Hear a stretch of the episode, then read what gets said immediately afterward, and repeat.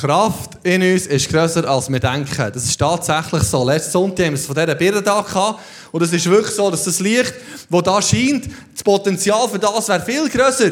Und es gibt auch andere Sachen im Leben, in unserer Gesellschaft, die grösser sind, als wir eigentlich denken. Habt ihr gewusst, dass die grösste Schildkröte um die drei Meter lang ist?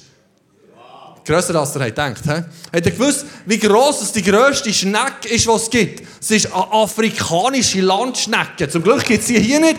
Wir haben das Gefühl, unser Schneckenkorn hilft gerade gar nichts, weil die kommt daher und nimmt den ganzen Salat. Oder die Klauen von einem Adler, die sind etwa so gross wie eine Menschenhand. Grösser als ihr denkt. Oder das Herz von einem Blauwal hat ungefähr die folgenden Dimensionen. Also es ist ein feines kleines Ding. Es gibt Sachen, die sind grösser als wir denken. So ist es dem Apostel Paulus auch gegangen.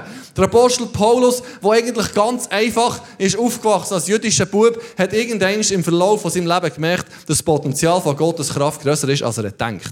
Und zwar ist der Sizilien, also äh, nein, jetzt, äh, Kleinasien, ist er aufgewachsen. Das Tarsus auf einer Insel und hat dort, äh, ist dort aufgewachsen als jüdischer Bub. Seine Eltern waren sehr strenggläubig. Man geht davon aus, dass seine Eltern Pharisäer waren, also sein Vater. Und das waren die, die, die das jüdische Gesetz am strengsten haben genommen Die sind mit grosser Leidenschaft haben die Gott dienen und sind jeden Sabbat in die Synagoge gegangen. Und in dieser Synagoge ist auch der Paulus mehr oder weniger aufgewachsen. Er ist dort so in einer eine Synagogenschule. Und das ist quasi, wie wir heute in die Schule gehen, ab, der, äh, ab dem Kindergarten, ist der dort hergegangen gegangen. Und was er dort hat gemacht hat, ist, er hat eigentlich das Alte Testament auswendig gelernt. Also vom 1. Mose bis zum Malachi hat er mehr oder weniger alles auswendig können. Und das ist so gegangen, dass vorne der, der, der Synagogenvorsteher hat die Sachen vorgelesen und die Buben haben das im Chor nachgeredet. Bis sie es auswendig können. Bis alles haargenau gestimmt, der genaue Rhythmus, die genaue Betonung, die genaue, Aus, die genaue Aussprache von diesen Vokalen anscheinend sind Hebräisch nicht so einfach, ich weiß es nicht genau. Aber die haben das genau müssen üben, bis sie das wirklich können. Und mit 13 als die Schule fertig war, hat der Paulus ähm, das Alte Testament auf Hebräisch auswendig können, hat es sogar abgeschrieben, das ganze Alte Testament, und hat ähm, auch auf Griechisch das Alte Testament schon abgeschrieben. Und hat das Ganze eben auswendig können und ist einer der Besseren gewesen, der hat anscheinend das sehr gut beherrscht und ist eigentlich dann vorbereitet für eine höhere Schule. Und Tarsus hat eine hervorragende Universität gegeben, eine der besten Universitäten im ganzen, im ganzen Römischen Reich. Und seine Eltern hatten ihn aber nie dorthin geschickt, weil die als Pharisäer in sich nicht auf eine heidnische Schule geschickt. Darum ist der Paulus mit 13, stell euch mal vor, mit 13 ist er von daheim weg auf Jerusalem, für Pharisäer zu werden. Und ist dort in die Pharisäerschule gekommen und ist dann Schüler von Gamaliel geworden, einer der brillantesten Pharisäer, die es zu dieser Zeit überhaupt gegeben hat hat zu dem seine Füße hat er gelernt. Und dann denkst du, ja, was wollte er denn noch lernen? Er hat schon alles auswendig können. Aber es ist dann weitergegangen. Er hat die ganzen jüdischen Traditionen gelernt, kennen Hintergründe zu diesen Gesetzestexten. Fast immer heute Theologie studieren, ist ja mehr als nur eine Bibel lesen. Und lernst irgendwie Hintergrund kennen und so und weiter kannst du erforschen. Und der Paulus hat eigentlich etwas Ähnliches gemacht. Spannend ist, dass, äh, dass er dort all die jüdischen Satzungen hat gelernt, hat gelernt kennen. Die Juden, sind ja, die Pharisäer, denen ist es so wichtig, das Gesetz zu 100% einzuhalten. Wenn wir das heute lesen, denken wir, ja, also, hm, in diesem Bereich bin ich da, also genau, das Blut von Jesus, Halleluja. Und die wissen, wie wir da durchlesen. Und der Paulus und seine Kollegen, die haben alles haargenau eingehalten. Und damit sie das wirklich auch einhalten, haben sie so Schutzbestimmungen gemacht. Nicht so wie wir, oder? Es bei uns heisst, auf der Autobahn darfst du 120 fahren. Der Joel setzt die Tempomat bei 132 weil ich weiss, da gibt es keinen Bus. Bis dort habe ich es ausprobiert. Also, ich, ich, reize, ich reize aus, was irgendwie geht. Also, sorry, ein Polizist gehört, ich bin wirklich so. Und es hat auch noch nie einen gegeben, wenn ich den Tacho so eingestellt habe. Darüber habe ich nicht probiert. Aber der Pharisäer wäre ganz Angst. Die sagt, schleift so ans Limit an, du könntest ja mal drüber. Und darum haben sie, hatten sie bei ihrem Auto ein System eingebaut, dass wenn du schneller als 100 fährst, dass der Cape anfängt Horn und machen und Motoren, dass du sofort wieder auf 99 zurückgehst. Also das ist eigentlich, die haben so viel Gesetze gehabt. Zu den Gesetzen, die sie hatten, haben sie noch mindestens das Doppelte dazu gehabt, damit sie die 613 Gesetze auch sicher einhalten. So ein war der von Paulus. Jesus nimmt sie ja gern hoch und sagt, dir mit euren Vorschriften.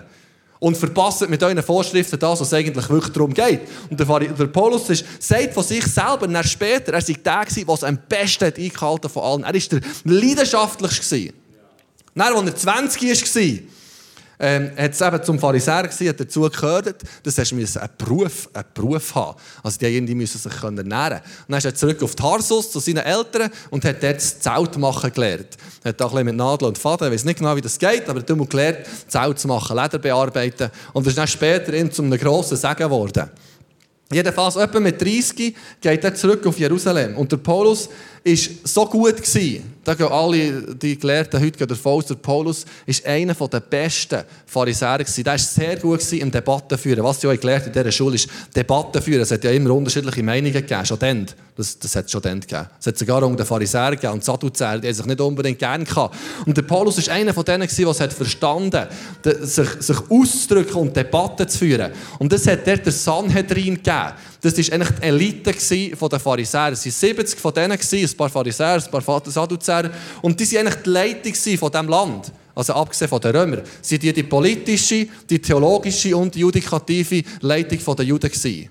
Und haben das verwaltet. Und der, der Paulus war wie vorherbestimmt, der Tritt zu. Weil er so ein brillanter Denker war ist er eigentlich zurück auf Jerusalem mit dem Ziel, die Karriere zu starten, für einmal im Sanhedrin zu sein. Und er ist genau in dieser Zeit zurück auf Jerusalem gekommen, wo Jesus gerade auferstanden war. In dieser Zeit, wo, wo die erste Verfolgung der Christen eingesetzt Und wahrscheinlich, ich weiß nicht genau, wie das war, aber der hat sich auch beim Sanhedrin, bei diesen Leuten einschleimen und er denkt, ich bin der, der die Christen am meisten verfolgt. Und er war so leidenschaftlich für das Gesetz. Er hat gesehen, was die machen. Die halten nicht das ganze Gesetz ein. Das hat dem Paulus fast eins gegeben. Und er war so leidenschaftlich, dass er angefangen hat, die zu verfolgen. Also wir können zusammenfassen und sagen, der Paulus war extrem schlau. Er war unglaublich leidenschaftlich. Aber er hat no Bezug zur Kraft von Gott. Es hat es nicht gegeben in seinem Leben. Es hat nur Buchstaben und Bücher und Gesetze gegeben. Und sonst nichts. Bis er auf dem Weg von Damaskus von seinem Ross geht, weil er ein Licht blendet. Und immer Stimme sagt, Saulus, wieso verfolgst du mich? Ich weiß schon, er hat zuerst Saulus geheißen und nicht Paulus. Wieso verfolgst du mich? Und dann erlebt er das erste Wunder. Es war zwar recht negativ, er war blind. Für drei Tage. Ich glaube, schon zehn Minuten blind sein würde unheimlichen Stress in mir auslösen. Und er war drei Tage so, bis zum Glück der mutige Hananias kommt und, und, und ihn im Namen von Jesus geht heilen. Schon das zweite Wunder hat er erlebt. Der Paulus kommt plötzlich in eine Dimension hinein, die er vorher nicht kennt. Von Kraft von Gott was in seinem Leben vorher nicht ansatzweise gegeben Und die Kraft hat er erlebt, hat er immer wieder erlebt. Bis er äh, gegen Schluss von seinem Leben, irgendwann schreibt er Epheserbrief, das war nicht ganz am Schluss, das war etwa zehn Jahre vorher. Schreibt er den Epheserbrief und schreibt dort von dieser Kraft. Müssen wir mal hören, was der Paulus dann sagt. Eröffne euch die Augen des Herzens, damit ihr erkennt, also er betet, dass wir etwas erkennen, was für eine Hoffnung Gott euch gegeben hat, dass er euch berief. Was für ein reiches und wunderbares Erbe er für die bereithält, die zu seinem heiligen Volk gehören. Und mit was für einer überwältigend großen Kraft er unter uns, den Glaubenden, am Werk ist. Es ist dieselbe gewaltige Stärke, mit der er am Werk war, als er Christus von den Toten auferweckte und ihm den himmlischen Welten Ehrenplatz an seiner rechten Seite gab. Schon das ist krass. Dann hört er nicht auf und sagt er, damit steht Christus jetzt hoch über allen Mächten und Gewalten, hoch über allem, was Autorität besitzt und Einfluss ausübt. Er herrscht über alles was Rang und Namen hat, eure Schweiz. Nicht nur in dieser Welt, sondern auch in der zukünftigen. Ja, Gott hat ihm alles unter die Füße gelegt und hat ihn, den Herrscher über das ganze Universum, zum Haupt der Gemeinde gemacht.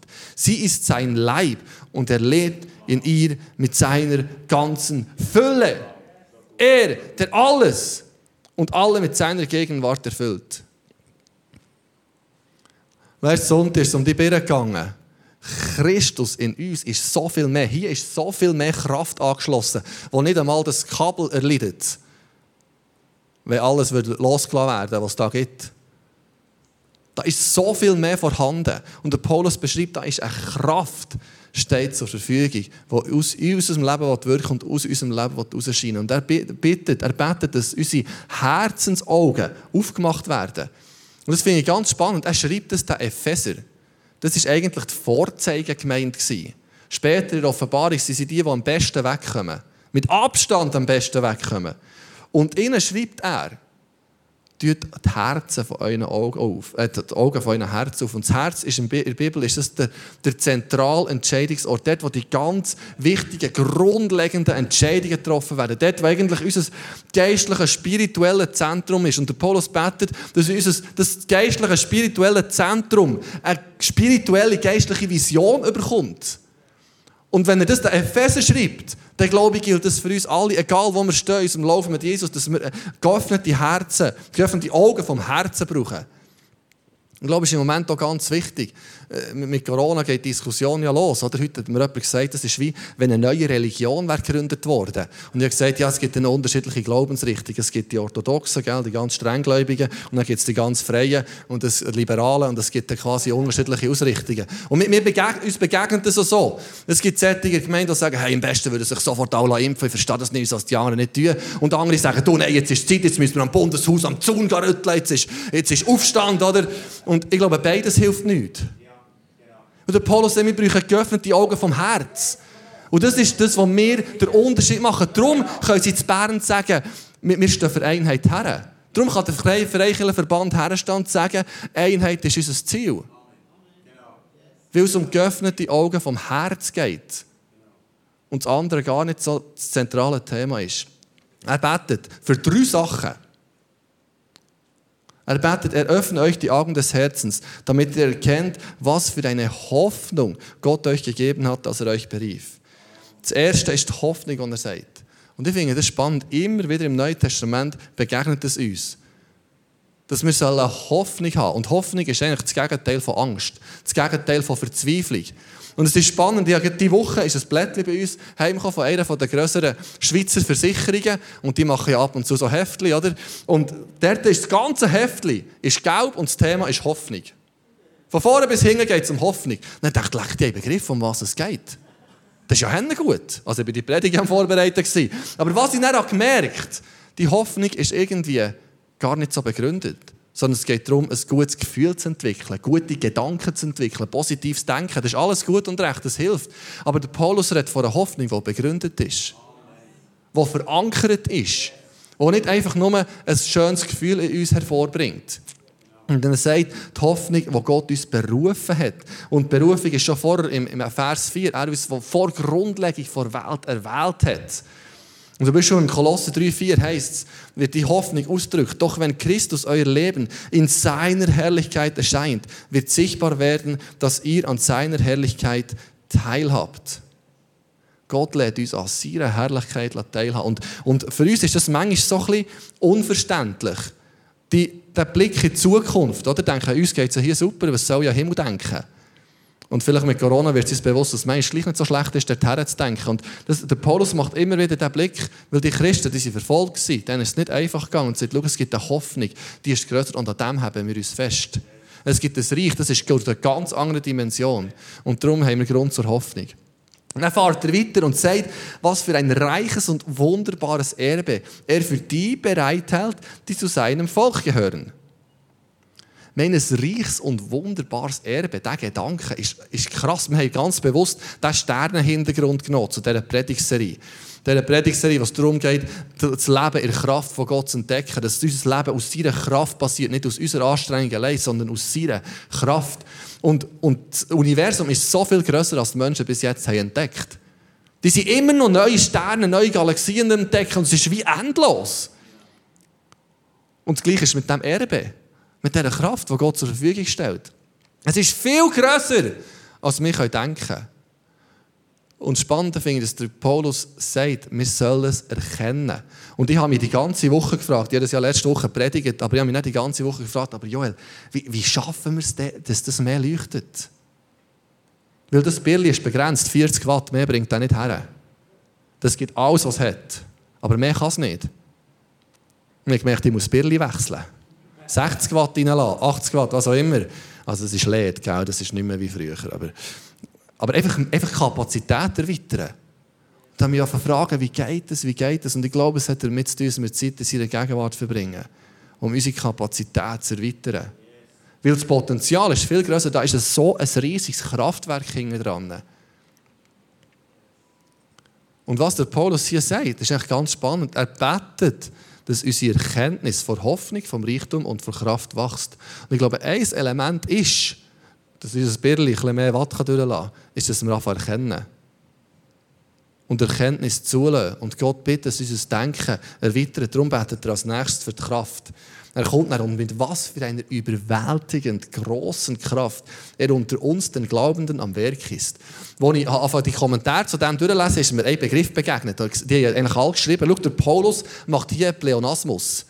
Dann ist mir sofort durch den Sinn gekommen, ja, Gimmer, Gimmer Lehrer hat uns immer gesagt, Pleonasmus sollte er nicht machen. Das ist nicht gut. Wenn wir im Aufsatz einen Pleonasmus gemacht haben, hat er rechts hergeschrieben, Pleonasmus nicht gut. He? So, genau, das hat, das hat Abzug gegeben. Und Pleonasmus ist eigentlich etwas, wenn du, etwas, wenn du etwas beschreibst, wo eigentlich die Eigenschaft schon hat. Das bekannt ist, ist der weiße Schimmel. Ein Schimmel, also das Pferd, äh, Schimmel ist ausgewachsen immer weiß und darum musst du nicht sagen, es ist ein weißer Schimmel. Der Schimmel ist grundsätzlich weiß. Oder es gibt auch Leute, die sagen, ähm, ich habe einen runden Kreis gemalt. Ein Kreis ist per Definition immer rund. Das musst du nicht beschreiben. Oder was mir viel sagen, es ist rabenschwarz. Rabenschwarze Nacht, aber ein Rab ist gäng schwarz. Also so redenwendig ist auch nicht weiter tragisch. Aber ein Pleonasmus beschreibt eigentlich etwas, ist eigentlich eine zusätzliche Beschreibung, die es gar nicht braucht. Oder zum Beispiel eine Allee mit Bäumen. Eine Allee hat immer Bäume. Du musst nicht sagen, dass es noch Bäume hatte, wenn du eine Allee hast gesehen. Aber manchmal machen wir das auch nicht so tragisch, wie mein Deutschlehrer das gefunden Und ich habe auch gelesen, dass es tatsächlich ein Stilmittel ist. Und der Paulus braucht das Stilmittel, und zwar konsequent. Denn wenn es ihm darum geht, etwas so wirklich einzunageln, dann macht er ein paar Pleonasmen. Müssen wir mal schauen. Er sagt, überwältigend grosse Kraft. Das erste überwältigend ist Hyperballo. Das klingt schon krass. Und Hyperballo heisst auf Griechisch eigentlich überragend, übertreffen, weiter als alles andere. Und dann auf das Wort oben rauf, packt er noch Megatos. Und das heisst so viel wie, oder Megatos, das heisst so viel wie überwältigende Größe.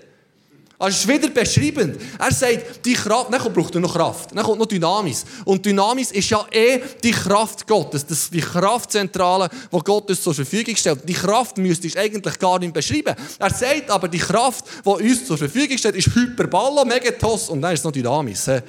Crazy, er, er spürt sich nicht mehr. Und im nächsten Vers geht es so weiter. Also eben sagt er, und mit was für einer überwältigend grossen Kraft, Dynamis, also das ist einfach mal ähm, Hyperballo Megatos, und er, er unter uns, den Glaubenden am Werk, ist Energie in Verbform. Es ist dieselbe gewaltige Stärke, ist es, mit der er am Werk war, jetzt Achtung, Kratos, das klingt gut, als er Christus von den Toten auferweckte und ihm in der himmlischen Welt den Ehrenplatz an seiner rechten Seite gab. Er macht etwas, was du stilistisch eigentlich gar nicht darfst machen. Der biegt Synonym auf Synonym auf Synonym, um zu beschreiben, was es eigentlich für eine Power ist. Weil das der hat weggehauen auf seinem Ross, ich weiß nicht, ob es ein Schimmel war, keine Ahnung. Aber auf seinem Ross ist der etwas begegnet. Und er hat gesagt, ich kann es nicht beschreiben, wie gross das ist.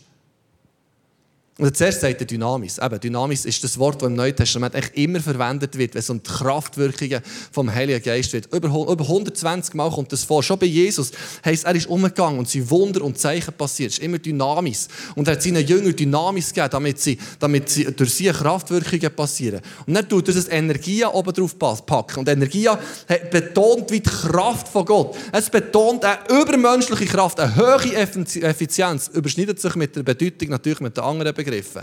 Und dann tut er auf das auf, noch das Ischis. Und das Ischis beschreibt wieder die Kraft von Gott. Es beschreibt Gott als einzigen Ort von wahrer Stärke. Und sagt, es ist eine Kraft, die Menschen zugänglich wird. Und dann kommt er noch mit Kratos. Und Kratos ist wieder Machtkraft, die effektive, die einzige, die wirkliche, wahrhaftige Kraft und, und beschreibt Jesus als Sieger über alles. Und Kratos hat so einen kleinen, einen kleinen kämpferischen Ton drin, das Wort. So, Jesus ist der, der wirklich der Sieger ist. Und die Siegeskraft, sagt der Paulus, alles zusammenpackt von dem, ist in uns, der Glaubenden, am Werk. Das ist viel mehr, als ein Birli je packen kann.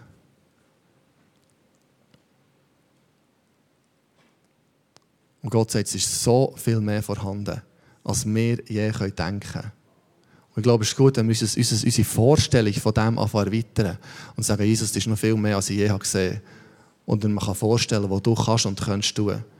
Er sagt, es ist dieselbe gewaltige Stärke, mit der er am Werk war, als er Christus von den Toten auferweckte und ihm in der himmlischen Welt den Ehrenplatz an seiner rechten Seite gab. Ich glaube, das ist der grösste Kraftakt, den die Weltgeschichte je hat gesehen. Dass Christus von den Toten ist auferstanden. Dass Jesus am Kreuz ist gestorben, hat ausgesehen wie ein Sieg für die Finsternis. Dass sie alle finsteren Mächte, das heisst, auf Jesus ist alle Sünde vor Menschen gelastet. Und es hat wie ein Sieg ausgesehen für die Finsternis, wo Jesus dort ist gestorben. Das heisst, Jesus war dann im Paradies. Jesus sagt dem Verbrecher daran, noch heute wirst du mit mir im Paradies sein. In diesen drei Tagen, als sein Körper im Grab war, heisst es im 1. Petrus ähm, 3 und im, Epheser 4, 8 heisst es, dass Jesus in dieser Zeit in die Teufel ist abgestiegen Und das Totenreich, die Finsternis, ist plötzlich zusammengezuckt. Wo da Jesus ist erschienen. Er hat die Glaubenden mitgenommen. Und die sind erschüttert. Und er dachte, jetzt haben wir das Problem. Falls der wirklich aufersteht, sind wir für Gang besiegt. Die Finsternis hat all ihre Kräfte, die sie hat, können bündeln, hat sie bündelt, um die Auferstehung zu verhindern. Gleichzeitig haben die Menschen, die grössten menschlichen Einflusskräfte, die es zu dieser Zeit gegeben haben, probiert, die Auferstehung zu verhindern. Die Pharisäer, also die, die, die, die Sanhedrin, wie die auch immer heißen, sie kommen zum Pilatus und haben gesagt, du musst die Auferstehung verhindern. Also verhindern, was auch immer, verhindern, dass die Jünger das klagen oder was auch immer, Jesus. Und, und der, der, der, der, er kommt, da der, der Pilatus hat er geheissen, der, der, der Vertreter vom römischen Reich, die grösste menschliche Kraft, die es zu dieser Zeit hat gegeben sagt, ja, ich tue mein Siegel auf den Stein und der Stein wird nicht aufgehen. Die Finsternis und die Menschen haben probiert, die Auferstehung zu verhindern. Jesus lebt trotzdem. Jesus ist auferstanden und hat den Tod für immer besiegt. Das heißt nämlich in Apostelgeschichte 2,25, diesen Jesus hat Gott auferweckt und damit die Macht des Todes gebrochen. Wie hätte auch der Tod über ihn Gewalt haben können? Das Ganze ist nichts im Vergleich zu dieser Kraft, die Jesus zur Verstehung gebracht. Und jetzt sagt der Paulus, die Kraft, ist in uns der Glauben am Werk. Das sprengt das, was ich mir vorstellen kann.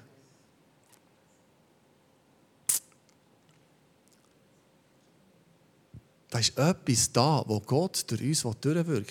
Nicht für uns gross zu machen, sondern für ihn gross zu machen. Hier in diesem Text kommt es hinterst zum Lob von Gott. Es geht nie um uns. Sonst wäre es ganz eine komische Predigt. es geht um das Lob von ihm am Schluss. Es geht nur, dass sein Name verherrlicht wird. Und darum gibt er seinem Bodenpersonal Kraft. Und ich weiß nicht, ob heute Morgen Leute da sind, die noch gar nicht Ja gesagt haben, so Jesus noch gar nicht haben gesagt, ja, ich will in dieser Kraft leben. Dann wird in diesem Moment das auftun. Es ist ganz einfach, dass man sagt, Jesus, ich will, dass du in meinem Leben anfängst leuchten. Das geht mit einem einfachen Gebet. Wir, wir beten das zusammen. Für die, die das weiss, wird hier eingeblendet im Livestream. Du kannst sagen, Jesus, ich komme zu dir. Bitte vergib mir all meine Fehler. Komm du jetzt in mein Herz. Bist du mein Herr und mein Gott. Ich will dir nachfolgen. Ich glaube an dich und erfülle mich mit deinem Heiligen Geist. Und Jesus, danke, dass du kommst und mit Glauben füllst. Mit Heiligem Geist füllst alle, die das jetzt Peter. Und für uns alle, du unser Denken erweitern von diesen Möglichkeiten, die du hast, von dieser Kraft, die du in unser Leben hineinpflanzt. Du unser Denken erweitern. Und unsere Beziehung zu dir, dass wir das haben können, was du durch unser Leben durch, durchscheinen Amen. Wie ist der Paulus darauf zu kommen, so etwas zu schreiben? Wie ist er dazu gekommen, zum Pleonasmuskönig zu werden, quasi? He? Weil er es hat erlebt. In der Apostelgeschichte 14 heißt es, der Herr bestätigte ihr, also Paulus und Barnabas Verkündigung, indem er Wunder und außergewöhnliche Dinge durch sie geschehen ließ. Die Einwohnerschaft der Stadt, Achtung, spaltete sich in zwei Lager. Die einen hielten zu Corona und die anderen nicht. Nein, die einen hielten zu den Juden und die anderen zu den Aposteln. Oder Paulus kommt her und er spaltet die ganze Stadt. Bei uns braucht es so ein Virus für das. Aber Das stimmt eben nicht. Christus führt es wieder zusammen. Wir wollen keine Spaltung, sondern Christus führt es wieder zusammen. Für das ist Jesus gekommen. Und der Paulus hat noch anders erlebt. Er gelebt, wie eine Gebur von Geburt an gelähmt ist geheilt worden, wie böse Geister sind ausgefahren. Als er im Gefängnis hat gesungen ist das Gefängnis erbebt. Die Türen sind aufgegangen, die Fesseln sind abgekehrt. Und eigentlich das ganze Gefängnis hat Jesus gelernt kennen. Er hat erlebt, wie ein Zauberer ist blind geworden. Und gleichzeitig der Stadtvorsteher hat Jesus gelernt kennen. Er hat erlebt, wie er beim Zelt machen hat geschwitzt, seine Schweißtücher, damit zum Schweißtuch das hat abputzt. Die Leute sind gekommen, haben die Schweißtücher genommen und sie sind den Kranken auf die wunden Stellen legen und die sind geheilt worden. Das ist wild. Genau. Er hat erlebt, wie der Heilige Geist ausgossen wird, wie der Eutychus, der, der da aus dem zweiten Stock ist runtergefallen, vom Tod ist erweckt worden, wie ganze Menschenmengen sind geheilt worden, wie eine Viper in gebissen, ihm es nichts hat da. Und dann, noch krass ist in Apostelgeschichte 17, 16, 16 heisst in einer Stadt, wo er herkommt, sagen die Leute zueinander, hey, hey, habt ihr gesehen? Der, der die ganze Welt auf den Kopf stellt, ist jetzt in unserer Stadt. Krass.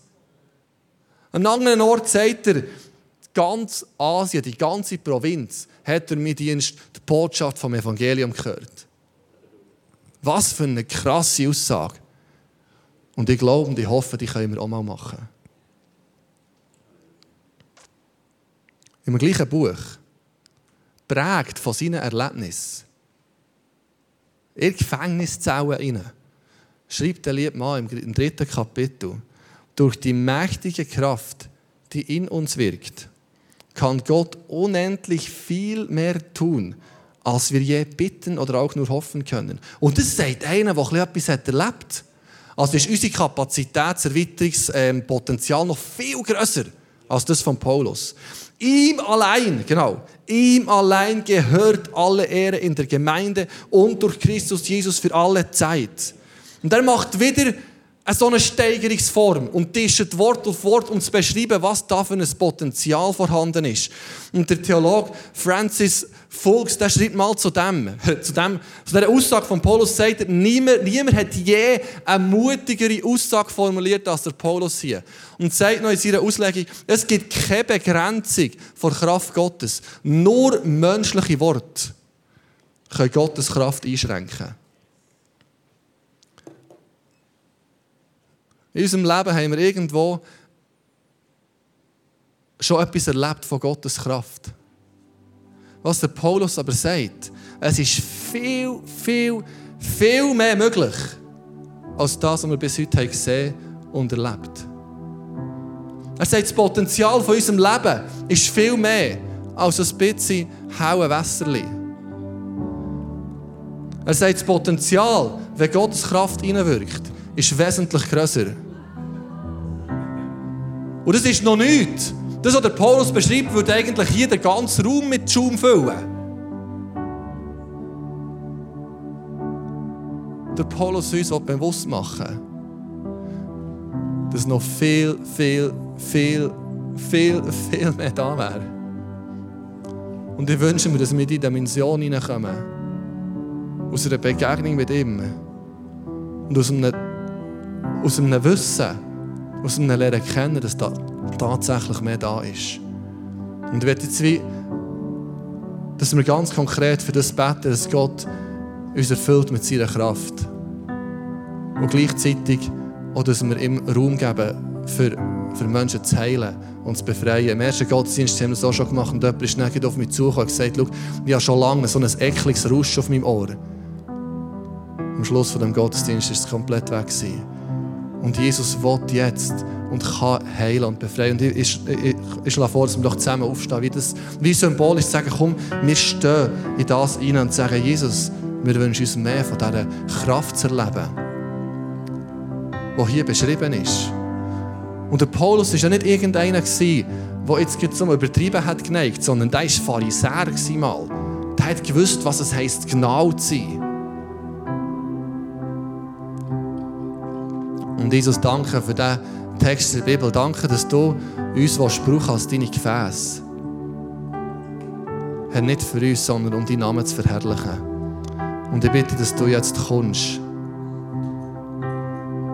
mit deinem Power.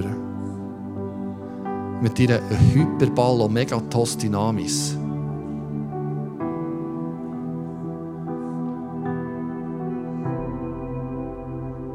Herr, danke, dass du kommst und unsere Herzensaugen auftust, damit wir erkennen, wow, wer du bist und was du tun willst.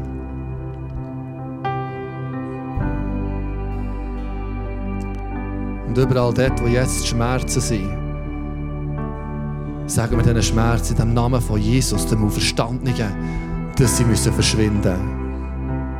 Ob hier oder im Livestream, wir sagen, diesen Schmerzen verschwindet im Namen Jesus. Weil der Jesus ist größer als all das. Überall dort, wo chronische Krankheiten sind, schon lange Leiden sind, Jesus gibt auch heute einen Durchbruch. Gicht, Rheuma, was auch immer uns plagt. Jesus kommt und nimmt das weg.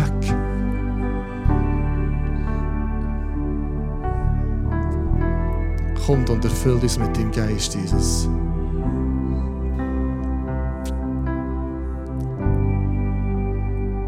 Wir gehen jetzt in den Song in einen Waymaker, der genau das ausdrückt. Er ist der, der den Weg frei macht. Er ist der Miracle Worker, der Promise Keeper.